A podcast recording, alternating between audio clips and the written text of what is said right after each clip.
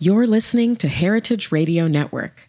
We're a member supported food radio network broadcasting over 35 weekly shows live from Bushwick, Brooklyn. Join our hosts as they lead you through the world of craft brewing, behind the scenes of the restaurant industry, inside the battle over school food, and beyond. Find us at heritageradionetwork.org. Hey, this is Hannah Forden. I'm the program manager here at Heritage Radio Network. This year, we're celebrating HRN's 10th anniversary, and I want to thank all of our listeners and members for being a part of an incredible year of food radio. We never would have made it this far without all of you.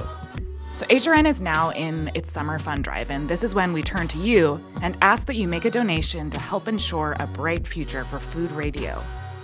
Whether you listen to one show or 20, there's a reason why you keep tuning in week after week. All of our content is powered by a small nonprofit, and we rely on your generosity to keep going. Help us keep broadcasting the most thought provoking, entertaining, and educational conversations happening in the world of food and beverage. So become a member today. To celebrate our 10th anniversary, we have some brand new member gifts available online, so I encourage you to snag your new favorite pizza themed t shirt or enamel pin today and show the world how much you love HRN. Go to heritageradionetwork.org slash donate so you can snag your 10th anniversary member swag. And thank you. This episode is brought to you by Visit Ithaca. Ithaca, New York boasts an authentic craft beverage experience, tasty farm to table culinary adventures, and scenic outdoor recreation among 150 waterfalls.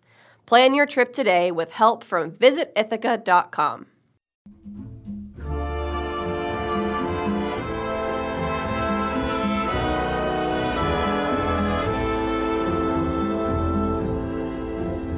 Si tienes un hondo penar, piensa en mí. Si tienes ganas de llorar, piensa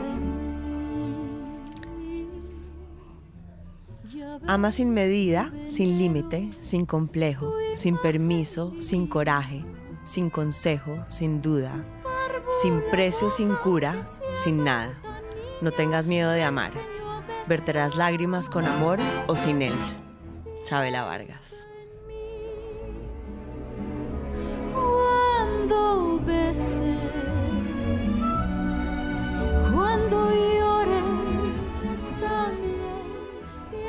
Episodio más de Buen Limón Radio.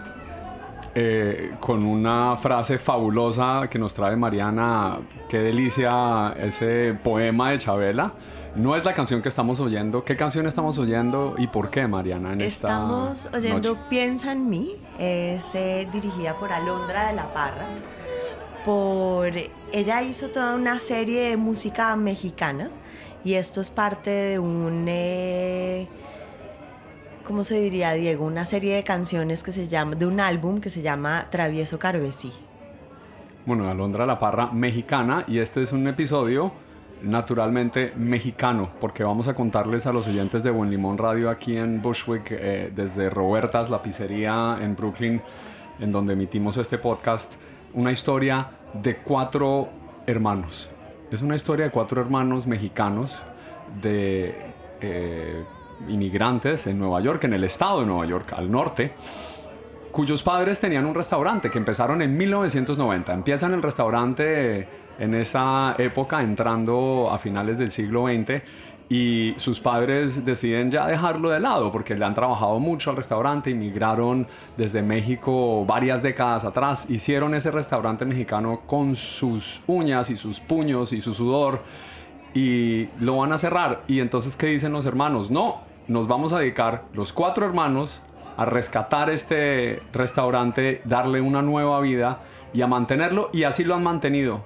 El restaurante nace en el 90, en el 2013 casi lo cierran y lo rescatan estos cuatro hermanos y tenemos a una de ellas aquí sentadas con, con nosotros, que justamente es no solo una de las mayores de los hermanos, sino la chef detrás de este restaurante que se llama Mariachi México en Armonk, Nueva York. Es un placer estar con la chef Joana Herrera. Chef, bienvenida a Buen Limón Radio. Muchas gracias Diego, muchas gracias Mariana. Agradecemos mucho a nombre del restaurante, de mis hermanos, de mi familia, eh, la, la invitación y poder estar aquí y compartir un poquito de la historia tan personal para nosotros que es Mariachi México. Pues es un gusto tenerte. Muy mexicano, me encanta. Eh, chef eh, Joana, mm, ¿en qué momento hace ese paso de decir estoy ayudando a mis papás a mantener este restaurante y a decir queremos sacarlo adelante entre los hermanos? ¿Quién tomó esa decisión? Pues ah, fue una decisión en, conjunto, porque eh, básicamente todos crecimos en el restaurante y le tenemos un gran cariño, no tan solo al restaurante, pero a la industria. Es, eh, son largas jornadas, eh, a veces muy difícil, muy sacrificado, pero la amamos mucho. Entonces llegamos a esa decisión de que nosotros queríamos continuar y más que nada eh, nosotros teníamos un concepto y teníamos nuestro propio estilo y sentimos que era algo que nosotros podíamos implementar. Entonces nos dimos a la tarea de que ponernos de acuerdo y decir, pues sí, vamos adelante, ahora vamos a agarrar de acá en adelante y vamos a implementar lo, lo nuestro, ¿no? Bueno, pero ustedes, los cuatro hermanos, nacieron en Estados Unidos. Bueno, ya sabes, eh, aquí también está una historia de, de- de, mm, inmigrantes, como muchas en todo el país. Eh, resulta que a mis papás se tuvieron que venir para los Estados Unidos. Mi papá residía acá, se casó con mi mamá y haz de cuenta que, bueno, viajaba un poquito entre México y Estados Unidos. Entonces llega un punto en de que, bueno, eh, ellos se mudan para acá y mi hermana la mayor, Meto, y yo eh, nos quedamos en México por cuestiones, ya sabes, de tener que eh, establecerse un poco más acá. Entonces eh, nos quedamos con mis abuelos paternos. Ellos fueron los que nos, nos cuidaron y nos criaron. Y ya nos, nos mudamos para Nueva York eh, años más tarde.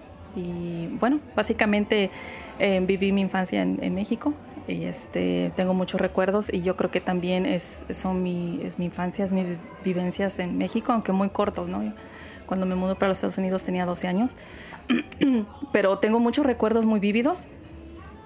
Y yo creo que ah, ahora yo regreso a ver y yo digo, me siento la persona que soy ahora eh, por mi formación en México. Claro. Entonces eso tuvo mucho que, que ver. Entonces mi hermana y yo nacimos en México, nos criamos allá, nos, nos vinimos para acá.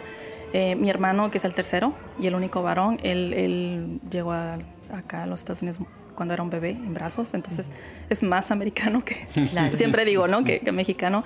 Entonces ya mi hermana, la, la menor, China, ella sí es nacida acá, es la primera generación. Me fascina esa, esa eh, como un nivel de americanización de la familia, porque van siendo inmigrantes y hasta el que nace aquí, que es la Sí. pequeña. Sí, de verdad que sí. O sea, estamos mis hermanas y ya mi hermano, que es como, yo, yo le digo como a medio, y ya China, que es, o sea, total, ¿no? Pero este, igual los cuatro tenemos, eh, tenemos muy, muy en claro quiénes somos. Eh, tenemos muy en claro que somos mexicanos. Este, mi hermana China, bueno, siempre dice mexicana, entonces a veces mi hermana le dice, bueno, pero tú eres americana, porque, o sea, yo soy mexicana, pero tú ya naciste acá, Claro, en Brooklyn. claro. Entonces mi hermana China dice, bueno, sabes que tengo, tengo a mí muy arraigado como nuestros, nuestros valores y nuestra cultura, que bueno, lo primero es como que soy mexicana, ¿no? Claro. Pero sí. Óyeme, ¿y tus abuelos cocinaban? Sí, fíjate que ah, mi abuelo paterno se dedicaba al campo. Como yo vengo de provincia, este, de, de la Mixteca poblana, del estado de Puebla, como la mayoría de mexicanos aquí en Nueva York. Sí. Entonces mi, mi abuelo paterno se dedicaba al campo, a sembrar, sembraba maíz, este, melón, papaya, calabaza, este, frijol, ajonjolí, ¿no? Entonces obviamente mi abuela se dedicaba a, este, a cuidarnos y a cocinar, o sea, desde cero, ¿no? Entonces, este, pues sí, yo, la, yo estaba muy apegada a ella, yo siempre andaba con ella. Entonces, este, de donde yo soy, de la provincia donde yo soy, hay, este, hay salineros, ¿no? O, o, este, ¿cómo se podría decir? Este, minas de sal, ¿no? Sí, Para de sal. mejor entender. Entonces, este, bueno, ellos, ellos tienen, ¿no? Sus propiedades, entonces hacían la sal. Entonces, ya sabes, este, el comercio, ¿no? A veces este, se vendía o se intercambiaba, ¿no? El producto que yo tengo, entonces íbamos a, a o- a otro pueblo, otra región, y ya, pues, lo- mi abuela la intercambiaba por otra cosa, ¿no? Entonces yo siempre andaba con ella. Sí. Entonces a veces cuando, este, me acuerdo mucho que cuando mi abuelo paterno, este, sembraba la sandía, este, pues vendía la sandía, pero había mucha sandía que, este, pues que, Que es quedado. que quedaba. Entonces en México le dicen la pachanga, ¿no? O sea, la... la Lo que sobra. sí, lo que es para la casa, básicamente, ¿no? Ah. Entonces son las sandías más pequeñitas, qué sé yo. Entonces me acuerdo que luego salíamos así con la carretilla y la salíamos a vender así a las casas. Este, y muchas ocasiones ya le apartaban la sandía, entonces íbamos y las cambiábamos, ¿no? A veces este, por otros productos. Entonces siempre estuve muy apegada y la comida siempre fue parte esencial de, de- de cuando Claro. yo crecí en México. Y de ¿no? ese día a día, ¿no? Como... Siempre, siempre.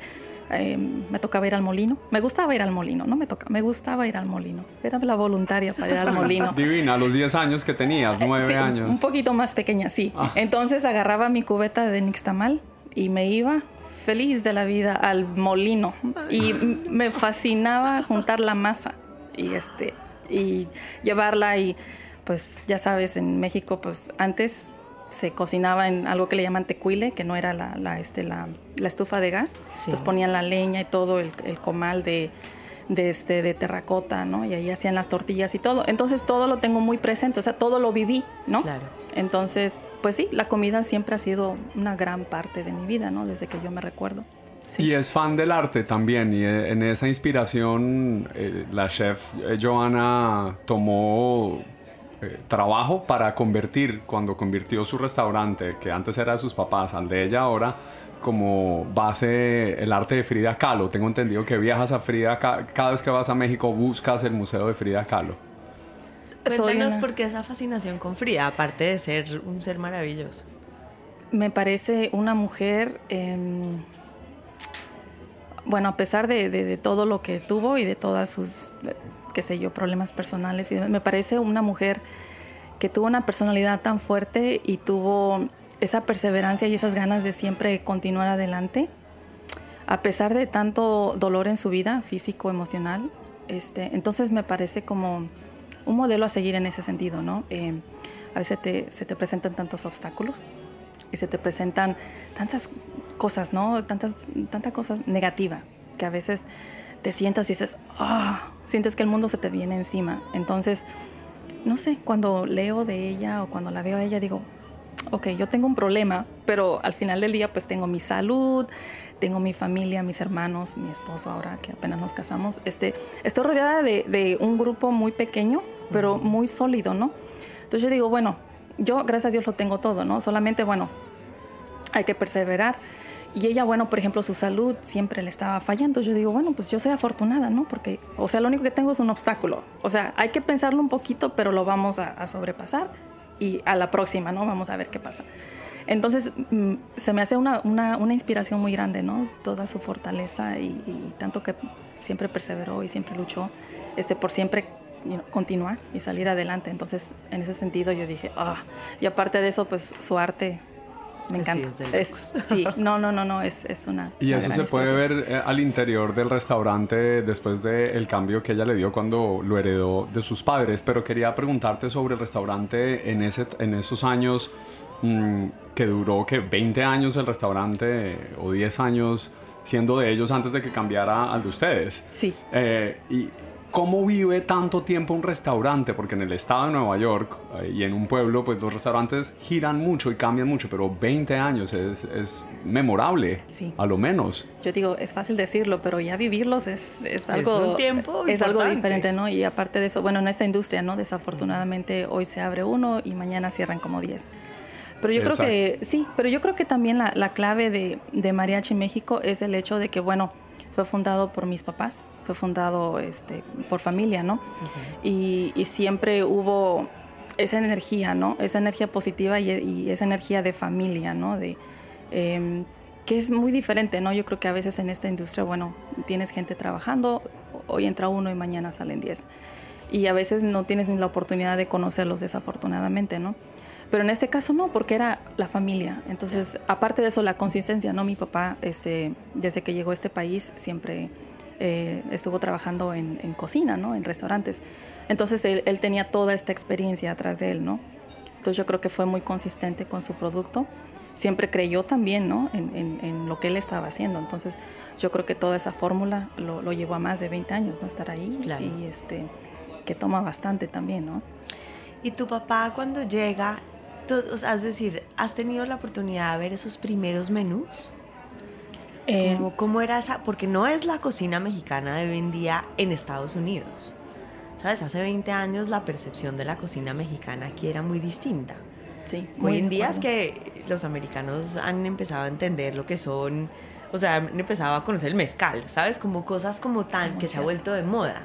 Pero para tu papá tuvo que haber sido un reto abrir un restaurante mexicano en un lugar un poco rural. Sí, sí, sí, sí. Cuéntame cómo crees que fue esa experiencia. Bueno, eh, vuelvo y repito, yo creo que eh, mucho tuvo que ver sus años de experiencia en el negocio. Entonces estaba muy familiarizado con, con la, la comida mexicana que se estaba este, manejando en ese tiempo. ¿no? Mi papá llega a los Estados Unidos al principio de los 70s, ¿no? de los 70s, todo le toca a los 70s, los 80s, y ya cuando él decide este, abrir su restaurante ya, ya es en los 90s. Entonces, pero básicamente la comida mexicana en ese tiempo no, no había evolucionado tanto, en- especialmente en Nueva York. Entonces, básicamente, pues la gente buscaba lo mismo, ¿no? Más un estilo Tex-Mex, ¿no? Que era lo que se estaba manejando. Entonces, este, pues sí, yo me acuerdo de algunos menús y eh, son muy, muy diferentes a lo que estamos manejando ahora. Eh, pero igual, ¿no? Mi papá pudo, pudo haber este, continuado porque era exactamente lo que la gente buscaba en ese entonces. ¿no? Claro. Entonces él sabía exactamente el mercado y tenía muy buen sazón. Y este, entonces pues también fue parte de la fórmula eh, el por cual este, él duró tanto tiempo, ¿no? Este, Claro. Ahí. Ujú. Chef Joana, ¿y ese sabor se lo aprendiste a él? Eh, Am, ¿De ahí nace el gusto por la cocina? ¿De ahí nace el trabajo por la cocina? Eh, ¿O también, como lo decías de tu abuela, pero me imagino que el trabajo directo con él es lo que te hace y te inspira a después retomar las riendas del restaurante? Sí, eh, sí, de alguna forma u otra yo lo veía a él y yo, yo decía, wow, pues sí, es mucho trabajo, pero, pero me gustaba mucho el, el- el ver la preparación y, y después ver el, el producto final, ¿no? el, el platillo. Y, pero como les conté antes, o sea, para mí la fascinación de la comida, este, con la comida, empezó a muy temprana edad. Entonces cuando yo ayudaba a mis papás en el restaurante, eh, yo siempre decía, me gustaría hacer algo, pero siempre tenía mis inquietudes y siempre tenía como el gusanito de hacer algo, pero era algo muy diferente a lo de mi papá. pero yo creo que nos pasa, nos sucede a todos, ¿no? Todos, Claro. todos los hijos somos culpables de eso, ¿no? De que uno ve a su papá y uno dice, ah, no, pues está muy bueno y, y- demás, ¿no? Y- Pero yo tengo una idea. pero me, me gustaría nada más un poquito, ¿no? Y le cambias como 90%.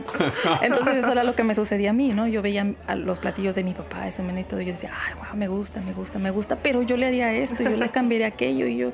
Entonces tenía, de- tenía demasiado en mi cabeza. Yo estaba parada así, yo veía un platillo y yo, yo lo había deconstruido como 10 mil veces, ¿no? Y ya le había puesto lo mío. Entonces, pues, pues sí, eso... Vamos a, a una pausa breve y quiero al regresar mostrarles pues las, el fabuloso talento de la chef Joana Herrera y de su esfuerzo familiar en el estado de Nueva York y nos cuente también sobre ese pueblo en donde está, Armonk, Nueva York, que nadie sabe dónde, dónde está, pues nuestros oyentes desconocen un poco, pero la referencia es el mejor restaurante mexicano en lo- el norte del estado de Nueva York, está en ese pequeño pueblo. Y además les voy a hacer una demostración de lo que se llama eh, ASMR. ¿Saben qué es eso? Sí. Vamos ASMR. ASMR es esto. Y les voy a hacer la demostración con una fabulosa degustación que nos ha traído la chef. Esto es ASMR. Aprendí, aprendí algo nuevo.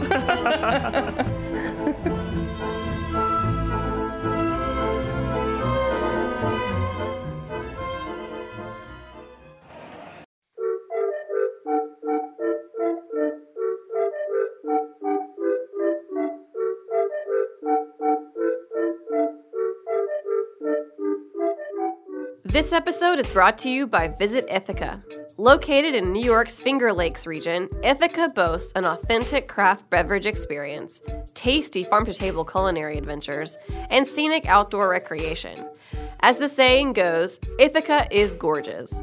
The city is home to 150 waterfalls and gorges sprinkled through its downtown and sloping hillsides. State parks and acres of natural lands offer outdoor recreation for every level of enthusiast. Come stroll among the cool ravines, scenic hiking trails, and natural vistas. Ithaca is home to Ivy League Cornell University and Ithaca College, resulting in an influx of new cultures, new tastes, and new energy every year. There's so much to explore, from art galleries and museums to unique attractions like the Cornell Lab of Ornithology. Ithaca sits at the heart of a blossoming heritage and craft cider industry. Some of these delicious ciders can be bought in market, but many of the most unique varieties can only be experienced with a visit to Ithaca and this great cider region. Go to visitithaca.com to get inspired and plan your trip today.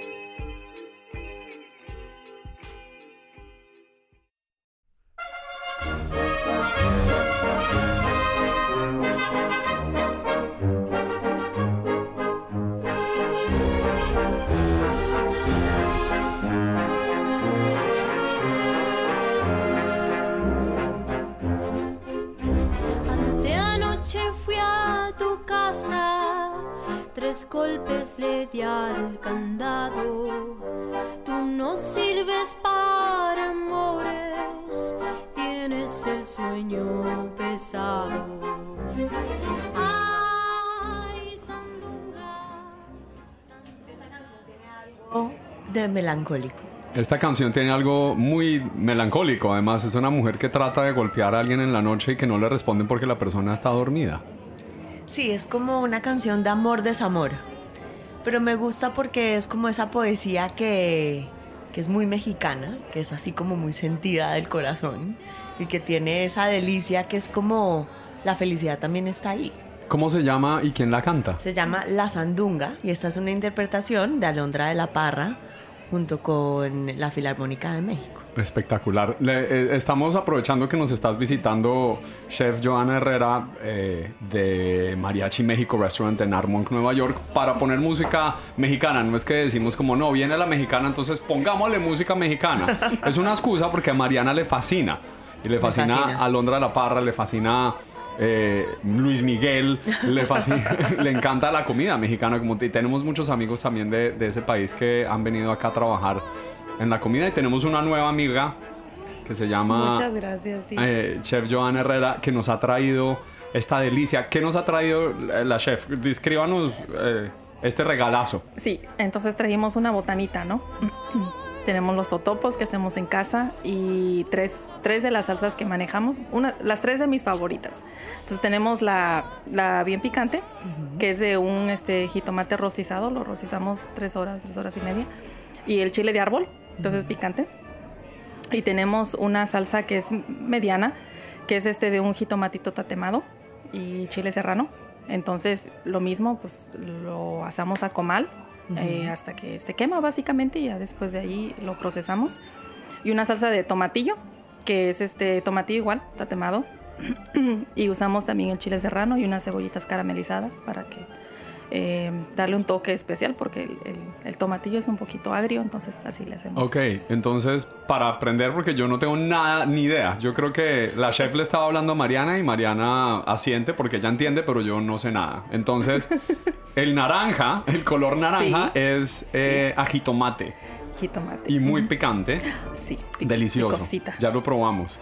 El rojo que parece como el, eh, Tomate. el tomate, sí, de Sí. color tomate que oscuro. nosotros decimos tomate, en México dicen jitomate. Jitomate. Ah, sí. ok. Y en México, bueno, de hecho, en Puebla nosotros al tomatillo le decimos tomate. Pero Ah. en Nueva York y, Tomatillo. bueno, manejan el tomatillo, entonces pues tomatillo. Ok. ¿Y ese es eh, tomatado? ¿Cómo es que dijeron? To- eh, Esa, ah, no, es jitomate tatemado. tatemado. Sí, entonces ponemos. ¿Qué quiere decir tatemado? Pues, ponemos un comal y a, a este a fuego bajo y los ponemos a que se hacen. Ya. eh, a punto de que se queman básicamente. Ya, ya, ya, ya. Y ya después de ahí se procesa. Es un proceso un poquito largo, pero el Vale toque final, sí, de la salsa sí vale la pena. Sí, está es espectacular, es mi favorito. Les estaba hablando de lo que es ASMR, porque ASMR es algo que han hecho todos los medios de comunicación en el mundo ahora, porque es eh, sobre una experiencia, es algo eh, sensorial. Sobre, Sensorial. Sensorial, gracias. sobre el audio y los oídos. Entonces se hace de esa manera. Esto es romper una galleta. Entonces hay personas que cepillan um, y el, sue- el sonido de ese cepillo en el pelo cuando se está peinando una mujer, eh, a muchas personas cuando lo oyen de primera mano pegado a sus oídos, les genera un placer increíble. Tanto que se les erizan los pelos de los brazos. Y por eso el ASMR es así. Entonces yo aprovecho para hacer un ASMR acá breve. Creo que es una Claro. excusa para comer totopos. También. Voy a comerme el totopo totatemado. Está temado. Tatemado. Sí. bueno, eh, Joana, cuéntame quién está en tu cocina en este momento. Ah, en ese momento está, bueno, mi familia. Y eh, en la cocina estamos, en la, en la línea estamos dos. Estamos mi hermana la mayor, Meto, y yo. Y este. Y bueno, cuando yo no estoy ahí, es, es Meto la que, la que agarra la rienda. Y ella es la que sabe bastante. Sí. A veces ella dice, no, es que tú, tú, tú sabes aquí. Yo le digo, no, tú sabes bastante. no digas que no sabes. Entonces ahorita ella es la que está ahí así como que dirigiendo la obra. Sí. Y mis hermanos, ajá, sí, ¿Y entonces, ¿Cómo cambiaron el menú entonces? ¿Qué había antes que ya no está y qué hay ahora que no estaba? híjoles. Ok, aquí va la carta. ok, antes era, era un, un, un menú, este, Tex-Mex, de hecho. Entonces, este, el, el menú que tenemos ahora es, este, es un menú más, más tradicional, más este, street food, más este. Entonces tenemos como los tacos, este, estilo DF se le llama, ¿no? Eh, tenemos, este, manejamos la masa fresca también, entonces hacemos muchas este, preparaciones con masa fresca, Sí. que la preparamos al minuto, ¿no? Cuando, cuando la gente ordena, inmediatamente nos ponemos a hacer las preparaciones. Entonces tenemos la quesadilla placera, y placera por, porque, bueno, son unas quesadillas que usualmente en México tú vas al mercado o a los puestitos que están así como afuera en las esquinas, qué sé yo, y tienen la masa y te las hacen ahí. Pero yo les digo placeras porque me acuerda mucho de, del día de plaza, o sea, el Sí. día de mercado, ¿no? Claro. en este en el pueblo vecino donde yo vivo, Piaxtla, este la plaza, día de plaza y de mercado era el miércoles. Entonces a veces me llevaban mi abuela materna paterna a este al mercado. Entonces siempre decía, vamos a la plaza. Entonces sí nos íbamos a la plaza. Entonces ir a la plaza era pues aparte de comprar este la alacena, ¿no? Y carnes, qué sé yo, cosas que se necesitaban para la casa también. Era íbamos a ir a comer. Claro. Entonces yo soy fanática del chivo. Bueno, en, en- en todo el estado de Puebla consumimos mucho el chivo, ¿no? Sí. Entonces yo sabía si vamos a la plaza, definitivamente voy a comer tacos de chivo. Entonces para mí era una Así, celebración. como ese No, era el yo, punto, sí. no, yo estaba contando los minutos para ir a la plaza, te lo juro. Porque era este, y entonces en, en ese entonces estaba una sección de comida y estaban las señoras así, lado, lado, lado, lado, con sus tinas y bandejas hechas de, de- de madera Sí. y cubiertas así con unos manteles bordados bien bonitos, así, y, y nylos tenían la- el, el chivo así bien caliente, caliente, caliente. Entonces tú ibas y pedías los tacos o pedías medio kilo, qué sé yo, y te vendían las tortillas y estaba la señora con los refrescos y en medio tenían así como papa, los pipichas, rábanos, qué sé yo, y te sentabas ahí a comer o tu taquito de sangre y demás. No, era, para mí es lo sueño. Espectacular. Sí, sí, entonces este, ese era el día de plaza, ¿no? Era comer todas esas preparaciones, las quesadillas, entonces pues es quesadilla placera en honor a esos, esas buenas memorias, ¿no? Entonces todo eso lo hacemos en el restaurante, ¿no? Mariana, este punto. el taco, de, el, el taco de chivo. ¿Has comido taco de chivo? Nunca. ¿Cómo es la carne? La diferencia de la carne del chivo eh, con Wow. res, ¿cómo no, es? es, No, es es muy increíble. Sí, este, aparte, ¿sabes qué? Que de la forma que lo preparamos en, en el estado de Puebla, porque igual eh, la preparación del chivo de- depende mucho, ¿no? Este, el estado de Puebla colindamos también con, con Morelos y colindamos con Oaxaca, y ellos tienen un, perdón, Oaxaca y Guerrero. quise decir en Guerrero. En Guerrero y en Morelos, hasta donde yo sé, la gente que conozco, lo preparan muy diferente. Eh, algunos los preparan enchilado, ¿no? Le ponen este, así chile molido y así lo preparan. Sale muy rico. Pero nosotros ahí, en- de donde yo vengo, de esa región, lo preparamos con hoja de, de aguacate, de aguacate criollo, de los aguacates que se dan allá. Sí. Aguacate es lo mismo que un aguacate colombiano. Sí, Pero utilizan las hojas así como Las nosotros hojas. usamos las hojas de plátano, sí. que le da un sabor. Ellos usan la Es- hoja de aguacate. Sí, sí, sí. Entonces secamos la hoja de aguacate y ya eso lo usamos para la preparación del chivo. Y lo, lo más, eh, el chivo más tradicional, que bueno, ahora se da menos. eh, ciertas tradiciones como que empiezan, ¿no? Ah, a, Sí, este, a, a a desaparecer.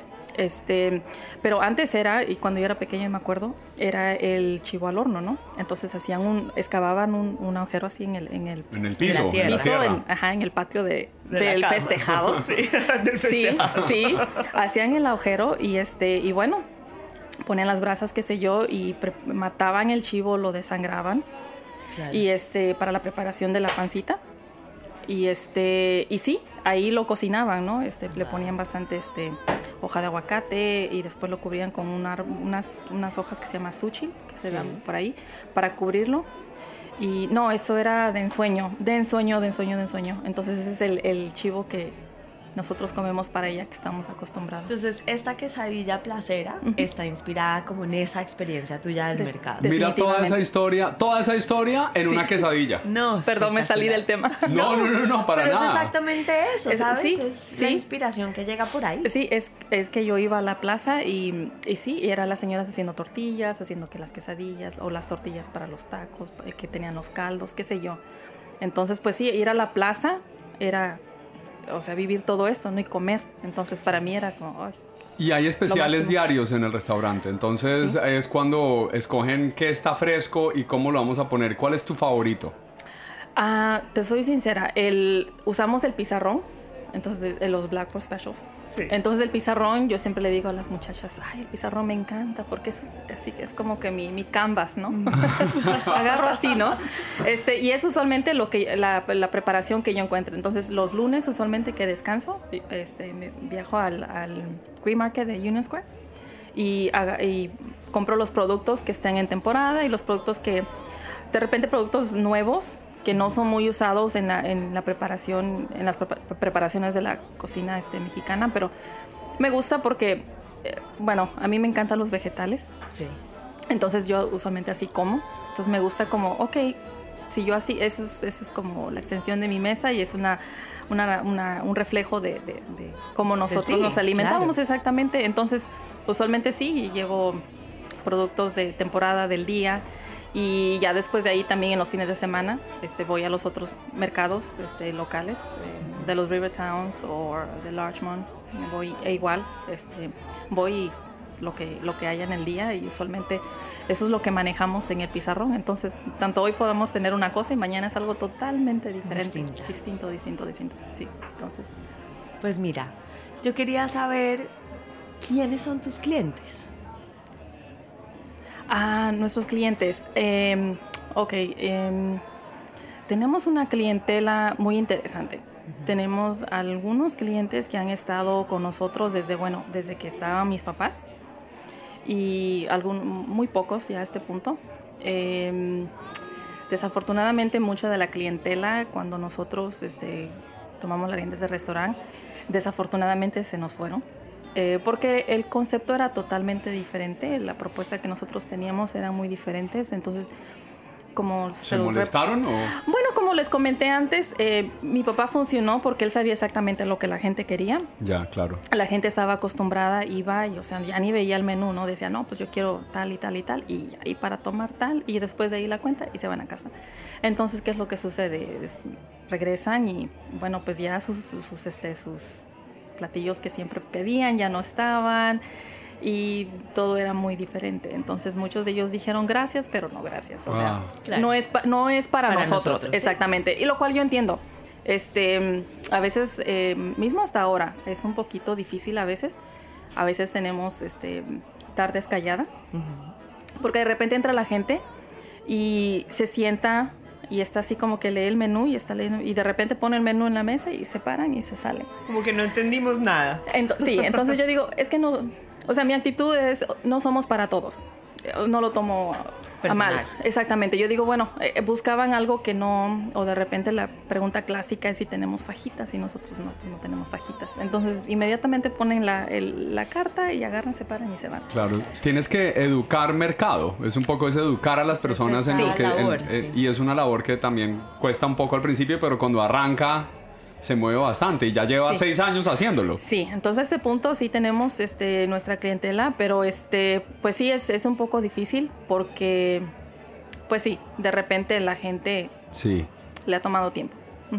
Bueno, yo quiero saber más sobre esa vida en los pueblos al norte de Nueva York para, para ustedes cuatro, porque trabajan en este pueblo que se llama Armonk, Nueva York, que me suena rarísimo, y viven en Hastings on Hudson, que es otro pueblo también Sí. cercano. Sí. ¿Cómo es la vida allá? Ah, bueno, es este. Es muy diferente. Em, Armonk es un poco más tranquilo. Es a very sleepy town, sort of.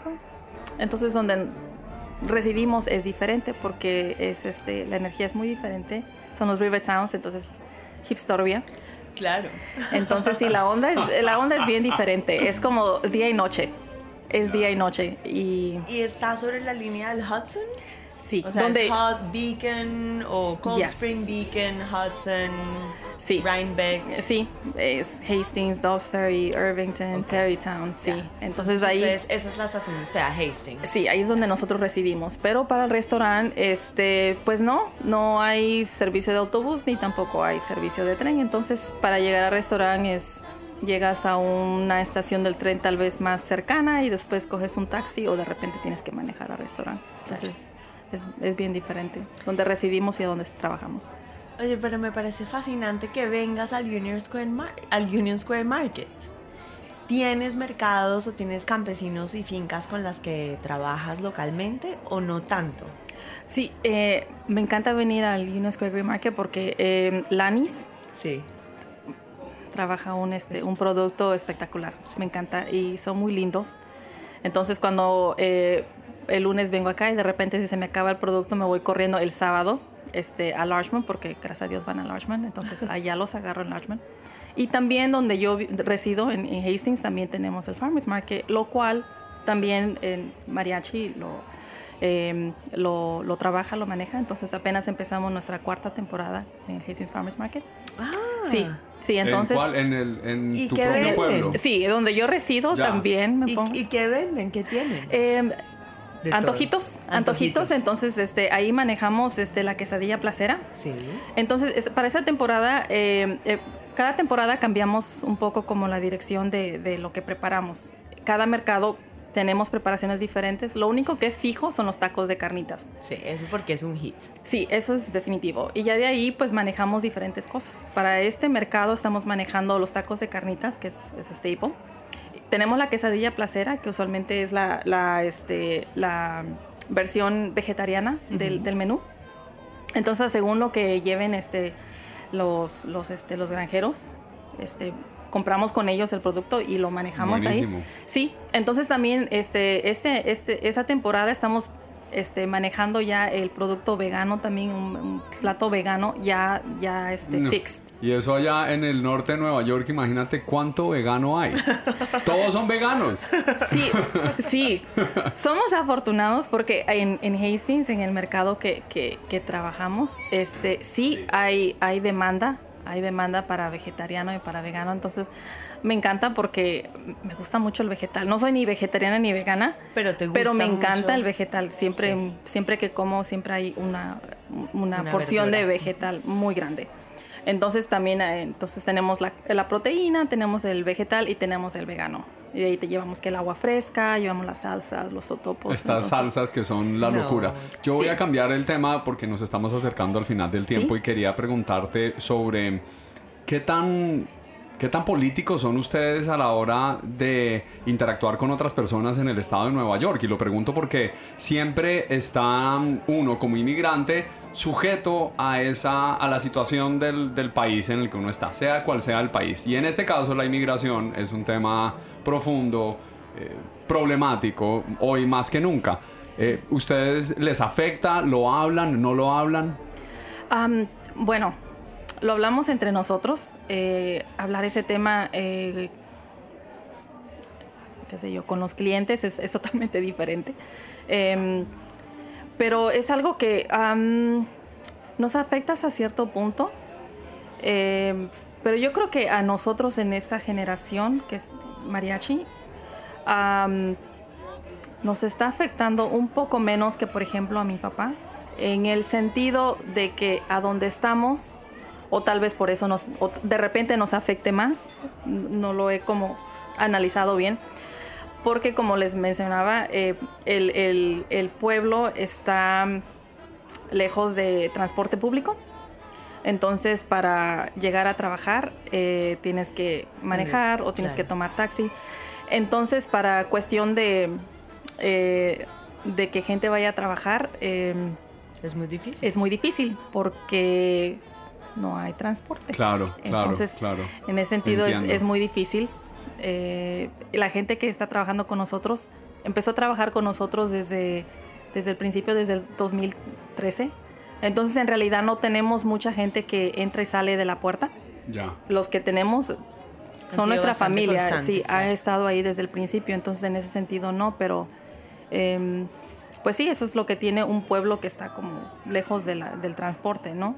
Este, Bueno, es increíble, es la, es la geografía y el acceso y el, el transporte público que afecta de alguna manera la manera en que los inmigrantes eh, interactúan con las personas en donde están en los pueblos de un país enorme, que es de un continente, y que mm, de yo creo que también afecta la interacción con el propio país. Estar geográficamente lejos de una, una estación de buses, pues me hace imposible conectarme con un aeropuerto y conectarme con el país de donde yo vengo. Entonces, eh, es siempre interesante encontrar esa, esas, esas historias y sobre todo una historia como esta, de cuatro hermanos. sí. La mayor, una administradora del restaurante.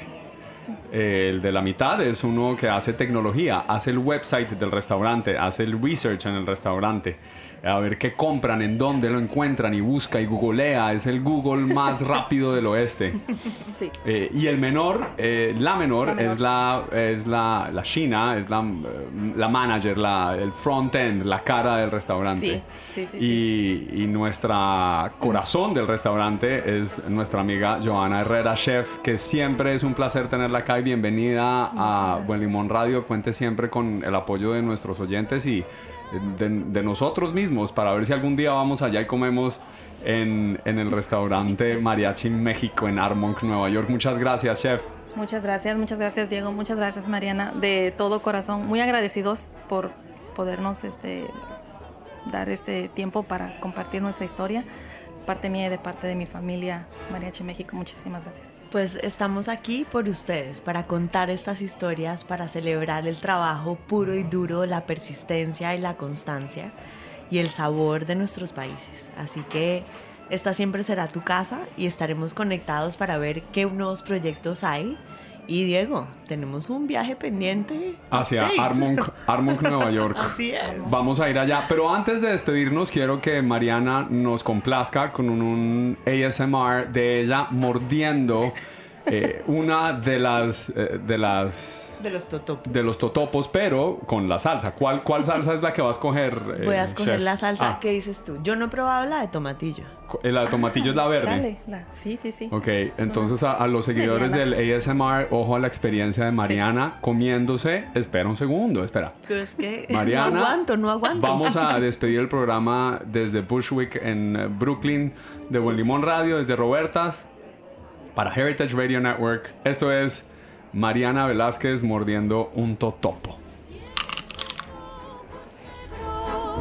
los labios color de grana, por los que mueren de amores, por ti linda Thanks for listening to Heritage Radio Network, food radio supported by you. For our freshest content and to hear about exclusive events, subscribe to our newsletter. Enter your email at the bottom of our website, heritageradionetwork.org. Connect with us on Facebook, Instagram, and Twitter at heritage underscore radio. Heritage Radio Network is a nonprofit organization driving conversations to make the world a better, fairer, more delicious place. And we couldn't do it without support from listeners like you. Want to be a part of the food world's most innovative community? Rate the shows you like, tell your friends, and please join our community by becoming a member. Just click on the beating heart at the top right of our homepage. Thanks for listening.